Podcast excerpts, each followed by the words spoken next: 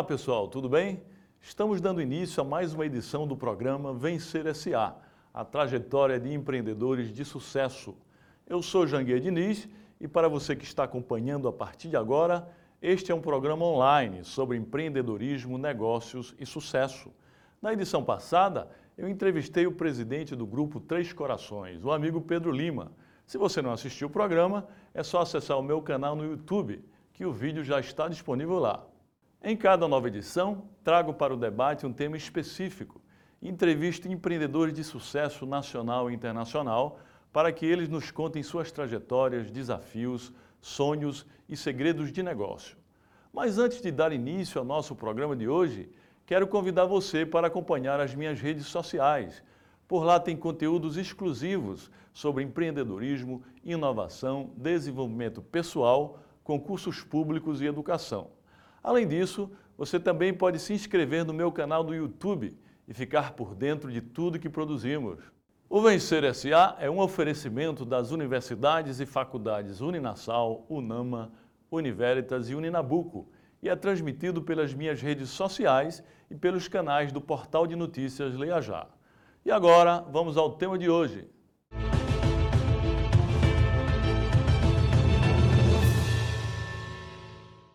Quero iniciar o programa falando sobre o que levou a raça humana, desde os primórdios, a chegar ao que somos hoje, uma espécie altamente desenvolvida, capaz de desafiar limites para realizar o que deseja. O Vencer SA de hoje vai falar sobre o desenvolvimento humano. A ONU, Organização das Nações Unidas, considera que o desenvolvimento humano é aquele que situa as pessoas no centro da evolução, promovendo o ápice do seu potencial, o aumento de suas habilidades e o desfrute de poder viver a vida que elas desejam. O conceito do desenvolvimento humano é muito mais abrangente do que muitos imaginam. Até onde é preciso chegar para que o indivíduo alcance a sua plenitude? Eu não quero seguir o conceito de que o desenvolvimento do ser humano parte do princípio de sua contribuição para o progresso de uma sociedade e que essa contribuição irá resultar na melhoria de vida dos seus cidadãos através do aumento de bens e da satisfação de suas necessidades. Prefiro ir mais além. Meu desejo é abordar sobre o desenvolvimento humano de uma maneira singular, sobre o potencial que cada um de nós temos guardado aqui. Essa abordagem tem a finalidade de fazer você refletir sobre o real sentido da palavra desenvolvimento na sua filosofia de vida. Todos nós somos dotados de um poder intelectual sem igual. A nossa capacidade de pensar nos faz ter impulsos para agir e, consequentemente, realizar nossos desejos. E esses desejos vão renascendo durante toda a nossa existência. Muitas pessoas, infelizmente, por causa de diversos fatores, não conseguem enxergar isso e desperdiçam um bem tão raro e precioso que se chama vida. Saber explorar o nosso potencial, cultivando nossas habilidades, é o caminho para atingir os pontos mais altos desse tal desenvolvimento humano que tanto ouvimos falar e que é o responsável por todo o nosso progresso enquanto empreendedores e cidadãos. O meu convidado de hoje entende bem o conceito do desenvolvimento humano. Afinal, desde os 21 anos tem se superado e alçado voos inimagináveis. Seja bem-vindo, amigo Ricardo Belino. Ele é carioca e ainda muito jovem, teve uma ideia ousada. Sem falar inglês nem ter um tostão no bolso, Belino queria trazer a mega agência de modelos americana Elite Models para o Brasil. Ele acreditou nessa ideia, chegou inclusive a abandonar a faculdade de economia e se mudou para São Paulo para mergulhar de cabeça no projeto. O Ricardo virou uma espécie de filho adotivo de Johnny Casablancas, o dono da Elite Models.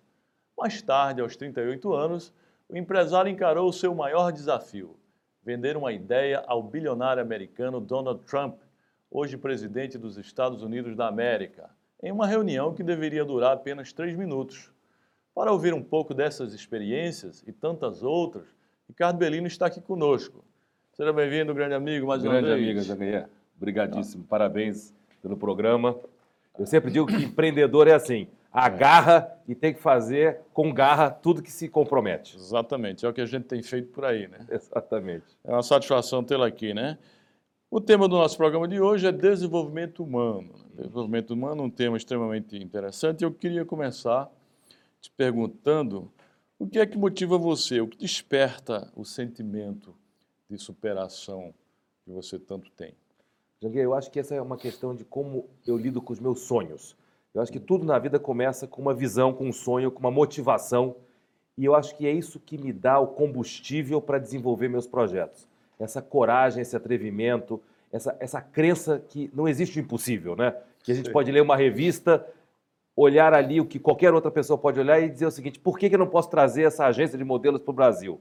E acreditar tanto naquilo, com tanta convicção, que os, os, as barreiras e as dificuldades passam a ser pequenas e, na verdade, esse, essa jornada de poder desenvolver isso é o que me alimenta a conquista do dia a dia, o quebrar o paradigma do impossível. Esse realmente é o meu estilo de vida. E já faz muito tempo, né? Você era muito jovem, é, sempre come... com esse entusiasmo.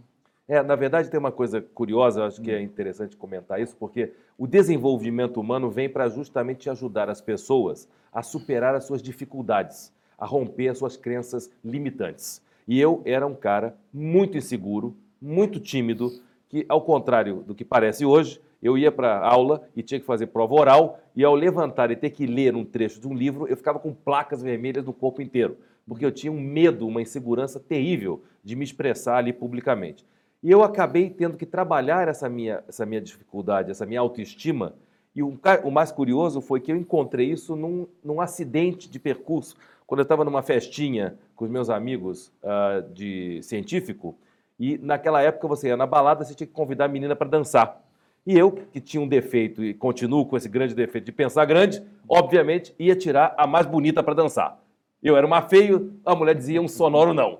E aquilo me fez, me tomou assim de assalto, eu fiquei completamente deprimido e eu fiquei do lado do DJ durante a noite para poder esperar meus pais virem me buscar. Eu falei, não vou pedir mais nenhuma mulher para dançar, nem a bonita, nem a feia, nenhuma. E assim eu comecei a conversar com o DJ, ele falou, meu amigo, eu estou aqui a trabalho. Você quer me ajudar? Tudo bem. Conversar depois da festa.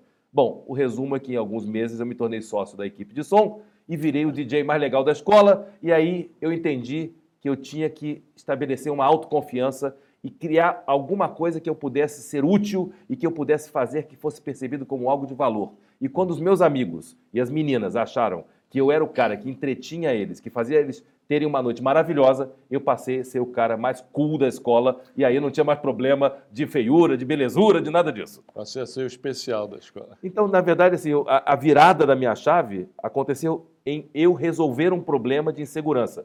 Então, eu, de uma forma empírica, fui buscar o meu desenvolvimento pessoal de forma autônoma para poder resolver um problema uh, de superação de uma crença limitante. Entendi. Ô, Ricardo, é, ao longo dessa sua trajetória, né, você já fez várias coisas, vários empreendimentos. Agora tem, tem uma extremamente interessante, que foi a campanha das camisetas do câncer de mama. Né? Uhum. Isso foi um sucesso no Brasil. Como surgiu essa ideia? É, todo mundo pergunta. Então, Janguei, essa é uma. Eu me é lembro uma, quando é uma... eu via na televisão, achava super interessante. Então, essa é uma experiência também, acho que muito válida e é, é uma grande lição da escola da vida. Eu estava, na época, eu era o líder da elite no Brasil, então o líder de um segmento muito importante que não existia, que era ter colocado o Brasil no cenário mundial das passarelas da moda, das publicidades internacionais. E eu estava em Nova York na semana de moda e eu passei pela vitrine do Ralph Lauren na Madison Avenue e vi aquelas camisetas, um pôster e uma campanha belíssima falando desse projeto de conscientização da mulher americana, porque o câncer de mama estatisticamente atinge 7 em cada 10 mulheres potencialmente podem ser atingidas e desenvolver o câncer de mama ao longo da vida. E tem um detalhe muito curioso que o autoexame, a mulher se tocar no seio, diminui em até 90% a incidência do câncer de mama se ela descobrir um nódulo em estado é, primário, preliminar.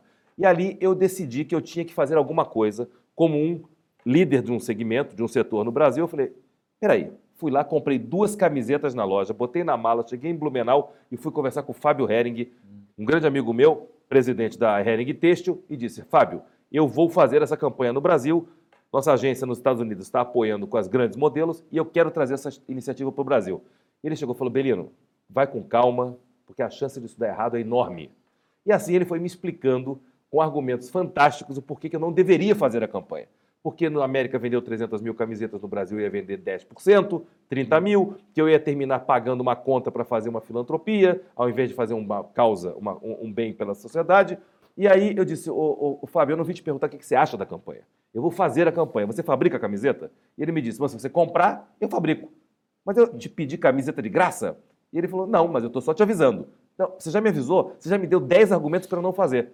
Então, Janguei, o que acontece é o seguinte: se eu tivesse escutado o maior especialista, o maior líder do setor têxtil, fabricante de camisetas, naquela ocasião, em 1994, hoje eu não poderia te dizer, e para quem está nos assistindo, que eu vendi 14 milhões de camisetas aqui no Brasil. E aquela iniciativa americana, regional, de uma iniciativa da indústria de Nova York da moda, veio para o Brasil, conquistou o país, conquistou as mulheres brasileiras e se tornou uma franquia global em mais de 10 países.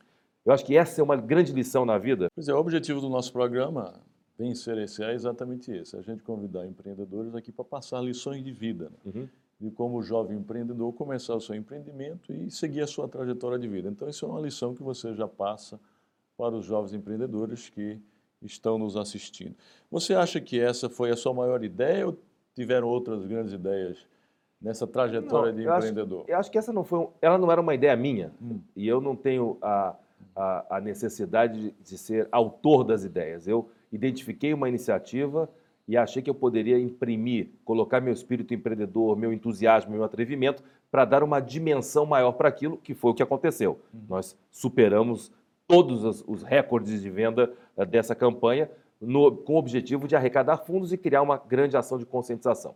A Elite, eu diria que foi a grande ruptura do meu paradigma de ser o jovem inseguro sem ter definido um horizonte de, profissional e empresarial, e aquilo me, me fez comprovar que eu podia superar todas aquelas dificuldades e fazer daquilo uma grande história de sucesso. E aconteceu isso aos 22 anos de idade. Quer dizer, quando eu consolidei de fato a minha sociedade com o João Casablancas, eu tinha 22 anos. Mas para chegar lá, eu tive que assumir um compromisso de ser um carteiro do DHL, de viajar de graça no avião para levar as cartas para poder chegar até ele, porque eu não tinha dinheiro para viajar. Então, eu acho que essa trajetória de poder superar as adversidades, as dificuldades, a falta de recursos, a falta de uma capacitação técnica, até a falta de falar o idioma, me, me ensinaram de que não existe nada que seja impossível. Se você de fato quiser desafiar, se você quiser se dedicar, se você quiser tomar riscos, você pode quebrar qualquer muro que, tenha, que se opõe à tua frente. É, isso é outra lição que você está passando. E vou dizer Nada uma é coisa. É impossível, né? Tudo... E acho que o nome do teu programa é muito feliz, porque essa brincadeira do vencer é mais importante vencer, porque vencer o ser alguém, é vencer, você. Vencer. Porque antes de você na, vencer, na, na você tem que ser o ser, ser e assumir o ser e ser protagonista na sua vida. É. Acho que eu te parabenizo, acho que a ideia é genial, achei a marca fantástica, porque ela traz essa reflexão para as pessoas entenderem que elas têm que estar em primeiro lugar. Muito bem. É algo que, o, que os telespectadores, é, com certeza, gostariam de ouvir é sobre o encontro que você teve com Donald Trump, uhum. que ele deu apenas três minutos para você explanar a sua, as suas ideias. Sim. E é, você foi... conseguiu explanar e fechar um negócio com ele em três minutos? É, na, na verdade é o seguinte, não, não vamos exagerar. O que aconteceu, de fato, é que nós tínhamos uma agenda que foi criada para que nós nos reuníssemos em Nova York e, obviamente, aquilo gerou toda uma expectativa imensa ele, de fato, no telefone, ao confirmar a reunião comigo, tinha sido muito simpático até a página 3, quando eu cheguei no escritório dele para essa reunião, e ele estava ali com um mau humor terrível, então haja visto Como que sempre. aquela patologia, aquilo está incorporado realmente a sua, a sua, o seu biotipo, enfim. E ele não se levantou da cadeira e me disse claramente, falou, olha, você me encontrou aqui hoje num dia terrível, eu te convidei, mas eu estou realmente num problema, estou com meu advogado aqui, com meu vice-presidente aqui, e é o seguinte: não estou com humor para ouvir novos projetos, novas ideias, mas como você veio até aqui do Brasil e voou até aqui nove horas, you have three minutes. Você tem três minutos para apresentar a sua ideia.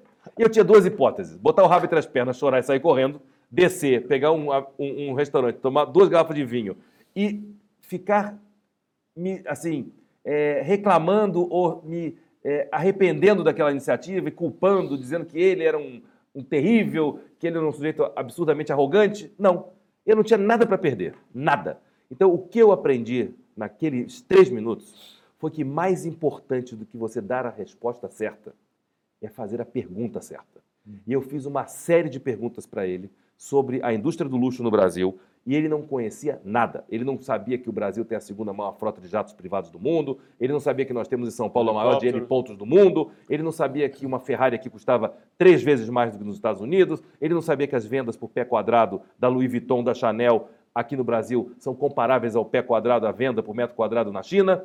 E eu disse para ele no final, antes de terminar os três minutos, que eu entendia que a indústria do mercado imobiliário estaria madura para receber uma assinatura que pudesse distinguir um projeto que pudesse ser comparado a Ferrari, a Louis Vuitton e tantas outras marcas como Tiffany, e obviamente com aquela pequena vaidade que ele tem, quando ele se percebeu comparado às maiores marcas de consumo de luxo do mundo, abriu um sorriso danado e falou: Você entende o que eu tenho de valor? Botou todo mundo para fora, ficou comigo uma hora numa reunião, apertou minha mão, tiramos uma foto, chamou o advogado e falou: não sai da sala de reunião sem assinar uma carta de intenções com esse garoto, alguma coisa aqui vai sair, eu não tenho a menor ideia do que será. E criamos um fundo, captamos esse fundo, começamos a especular, olhar, comprar algumas propriedades, terrenos, etc.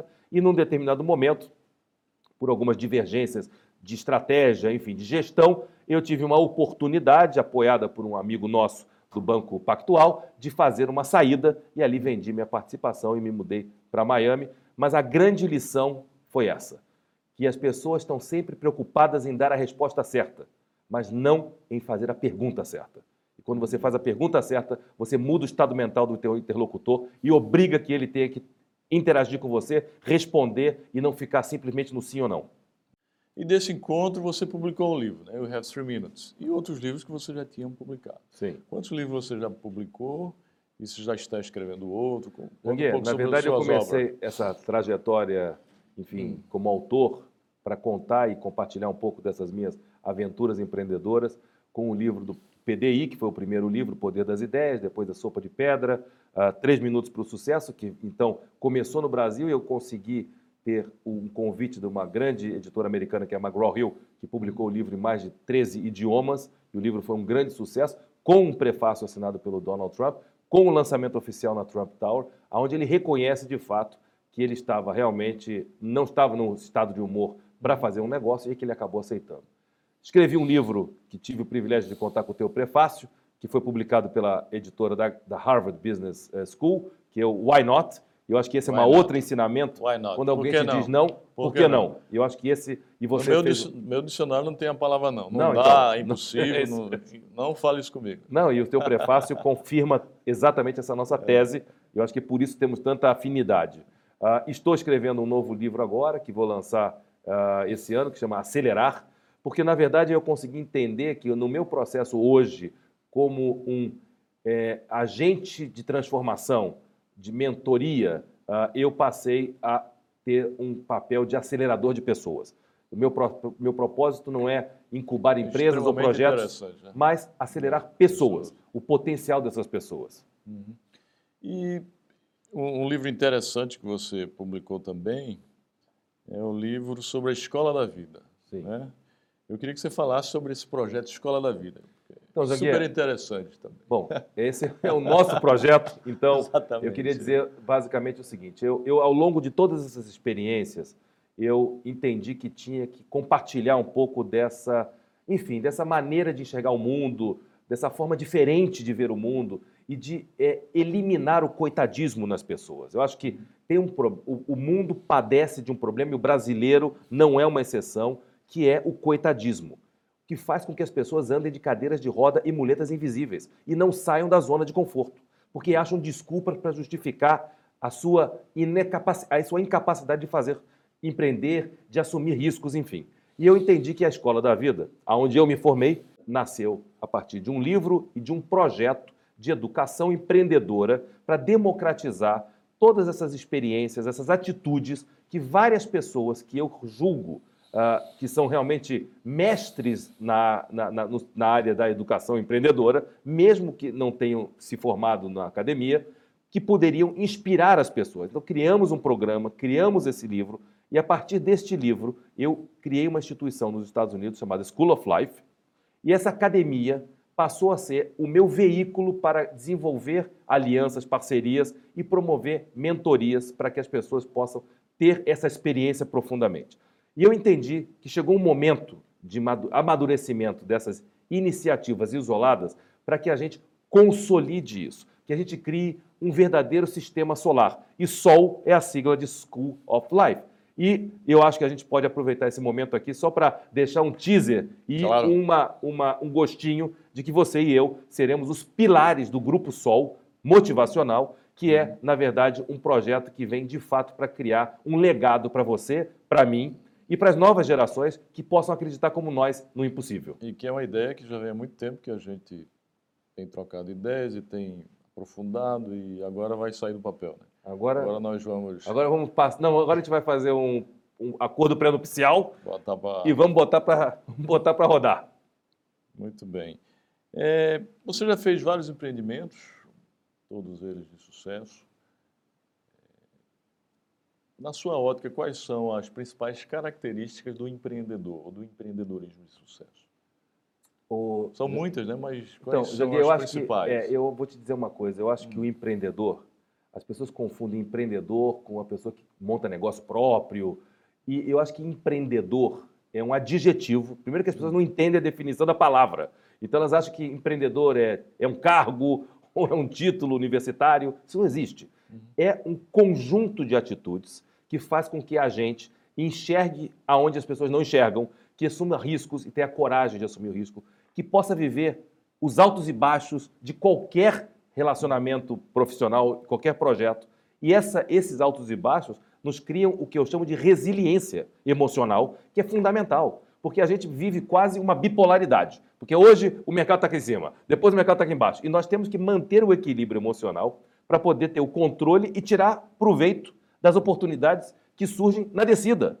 E não perder o entusiasmo só porque levamos um nocaute, mas voltamos mais fortalecidos. E essa característica de personalidade, que eu acho que acaba se combinando e se equivalendo, então a gente vê que empreendedores acabam sendo muito parecidos na sua forma de conduzir a sua vida. Mas não só a vida no escritório, é a vida como um todo. Porque eu acho que o empreendedor ele é um conquistador em potencial. Ele tem o prazer de conquistar, ele tem o prazer de empreender, de realizar coisas. E não simplesmente de simplesmente acumular a riqueza ou simplesmente construir alguma coisa. Ele quer desenvolver, ele quer expandir, ele quer ver cenários e construir a partir dessas visões e desse entusiasmo.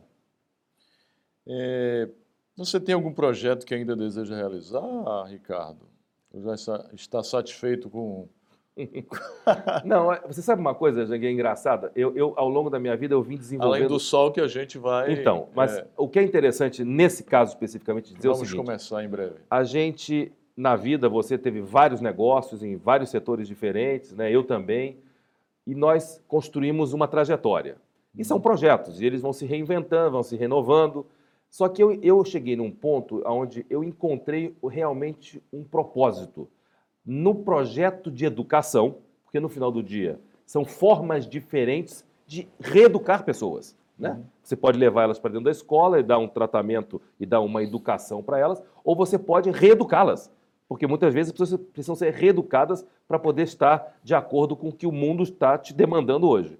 E esse meu processo de me realizar no projeto do outro é a minha grande realização hoje como, como ser humano, como homem porque eu entendo que no momento em que eu não preciso mais ter o meu projeto, mas que nós temos de fato uma plataforma para que nós possamos ajudar as outras pessoas a empreender com sucesso e realizar os seus projetos, nós estamos com o nosso dedo lá, nós estamos vivendo e nos realizando nos projetos das outras pessoas também, que se reencontram com a sua natureza, que podem expandir isso e desenvolver coisas maravilhosas. Eu acho que quando a gente constrói uma plataforma que não se limita ao dia que ela vai na sua graduação, na sua universidade, e ela recebe um canudo.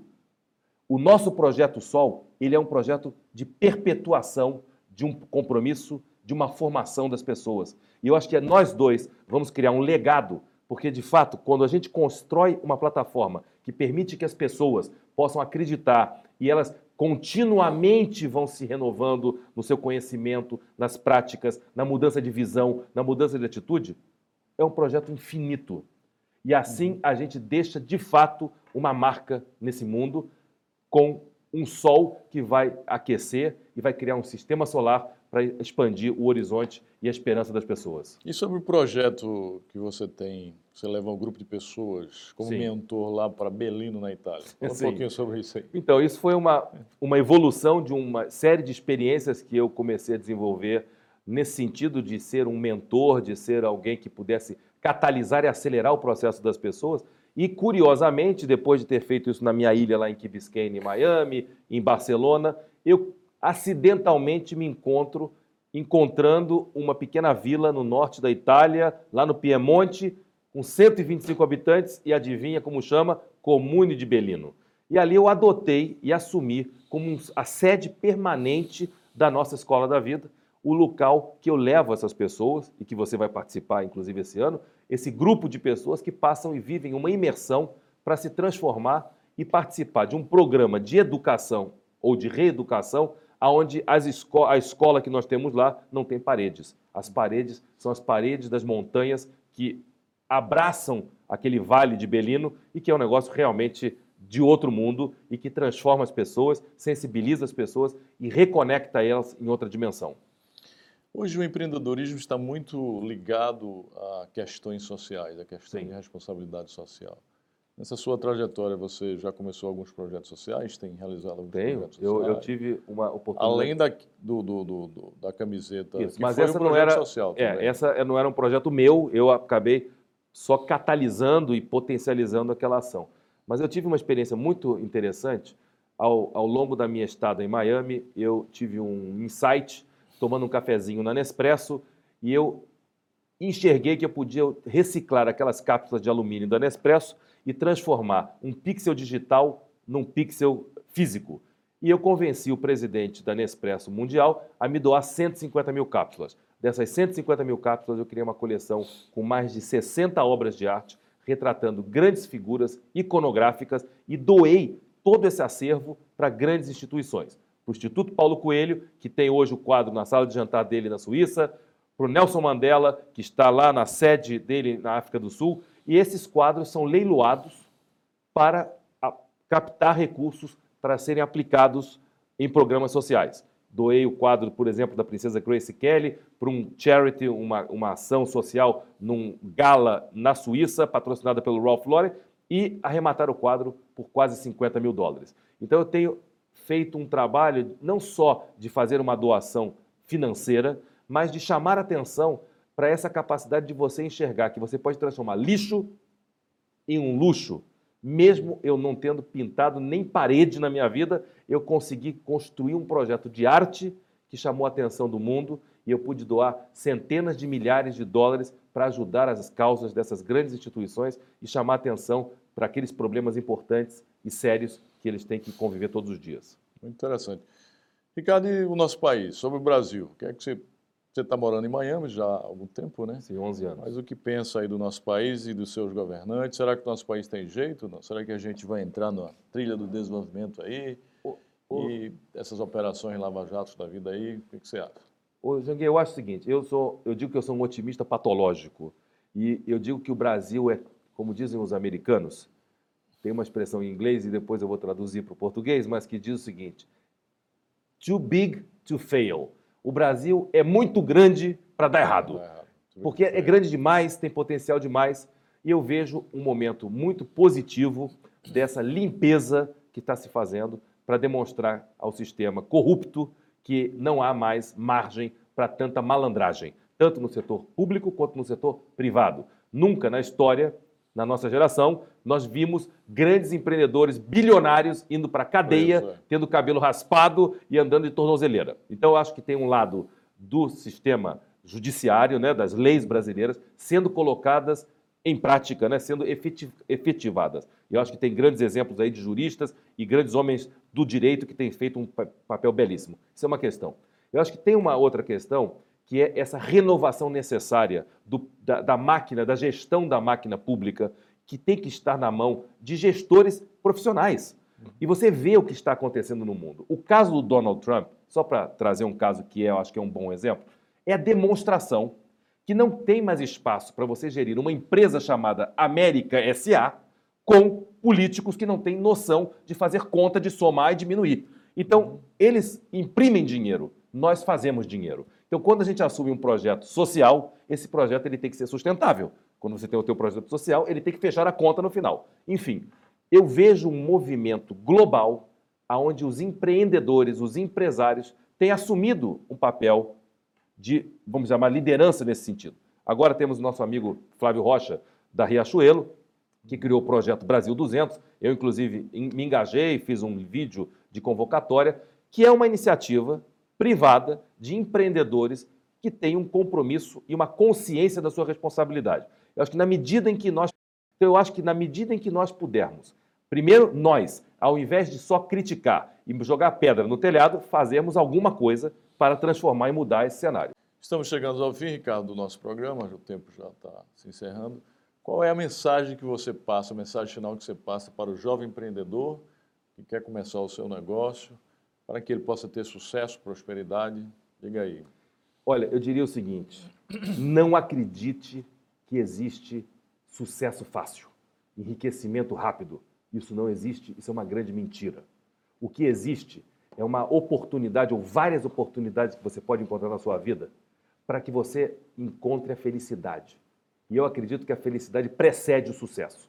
Se você for uma pessoa feliz, se você for uma pessoa honesta, correta, equilibrada, leal e ética, com certeza, e você tiver o entusiasmo para colocar as suas ideias em marcha, você vai encontrar o sucesso lá no final da curva. Se você achar que você vai conseguir um atalho para conseguir as coisas fáceis e ganhar dinheiro e ser rico antes de tomar os riscos, isso não vai acontecer. Me desculpa te dizer, e é por isso que eu acredito que o sucesso não é para todo mundo, mas para quem tem a consciência, assume riscos e é comprometido com a sua história. Muito bem, amigo Belino. O programa de hoje foi uma verdadeira aula de desenvolvimento intelectual, né? Todos nós temos dentro da gente grandes ideias. Ver pessoas assim como você apresentando algumas estratégias sem dúvidas, é um grande aprendizado. Eu passei por muita coisa, como você sabe, e também precisei me superar em vários momentos. Por isso, um papo desse nível é tão importante para auxiliar as pessoas que estão desmotivadas e precisando daquele incentivo para seguir em frente. Eu quero desejar para você mais sucesso, né? Obrigado. Sucesso e prosperidade aí nos seus empreendimentos. E para o nosso empreendimento. Para o nosso empreendimento. Um abraço. Nós precisamos identificar o que nos move, para que com isso cheguemos ao ápice do nosso desenvolvimento. Pois muito mais importante que ter grandes ideias é tirá-las do papel e colocá-las em prática. E por falar na realização dos sonhos, eu quero compartilhar com você a idealização de um novo projeto meu. Eu sou fascinado por inovação, gosto de descobrir coisas, aprender, me deparar com novidades e nada melhor que vivenciar isso com pessoas criativas e que estão com o cérebro pulsando de novas ideias. Por isso, lançamos o acelerador de startups e pessoas. Trata-se de um modelo de incentivo para quem tem uma startup viável, mas que não possui recursos para colocá-la em prática. Eu quero me tornar seu sócio nessa nova empreitada. Para isso, irei avaliar junto de uma banca especializada os projetos desenvolvidos e o que precisa ser adaptado para que a sua startup evolua. Se você deseja participar, peço que envie seu material pelo site www.janguiadiniz.com.br. Nós iremos realizar uma triagem e entrar em contato com você. Espero que possamos firmar uma parceria promissora e consistente. Pois bem, amigos, encerramos mais uma edição do Vencer S.A. No próximo programa, estarei abordando um novo tema que foca no desenvolvimento profissional e pessoal de vocês. Também entrevistarei uma grande personalidade do país, que irá compartilhar suas ideias empreendedoras e novos projetos. Porque aqui sempre estaremos falando da trajetória dos empreendedores de sucesso. Até a próxima e um abraço.